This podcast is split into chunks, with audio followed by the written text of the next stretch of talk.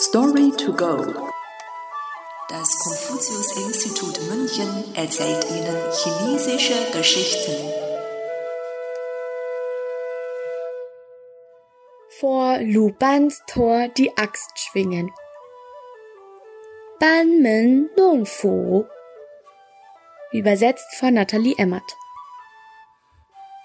Zur Zeit der Frühlings- und Herbstannalen lebte im östlichen Luo-Reich ein Handwerker namens Lu Ban. Er war in der Bau- und Zimmereiindustrie sehr berühmt und wurde von allen respektiert. Eines Tages kam ein Holzarbeiter in die Gegend, der sich für sehr talentiert hielt. Er lief jeden Tag mit einer Axt in der Hand auf der Straße vor Lu Bans Haus auf und ab. Der Handwerker wollte auch berühmt werden und hoffte, dass ihn so jemand bemerken würde. Tatsächlich kam ein Mann vorbei, der den Handwerker sah und ihm empfahl, ein eigenes Werk zu präsentieren.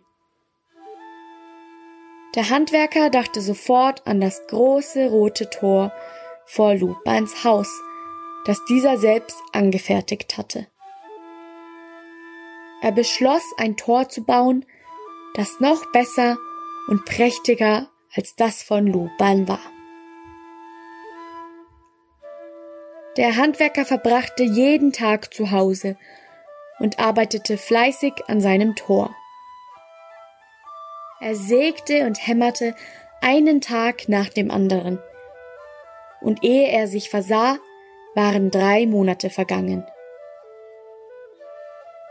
Doch auch nach all dieser Zeit schaffte der Holzarbeiter es nicht, ein Tor so detailliert und fein wie das Tor Lubans zu bauen. Endlich gab der Handwerker auf und gestand sich seufzend, ich hätte nicht so arrogant sein und vor Lubans Haus angeben sollen. Heutzutage sagt man, vor Lubans Tor die Axt schwingen, wenn jemand vor einem Experten angibt, ohne seine eigenen Fähigkeiten zu kennen.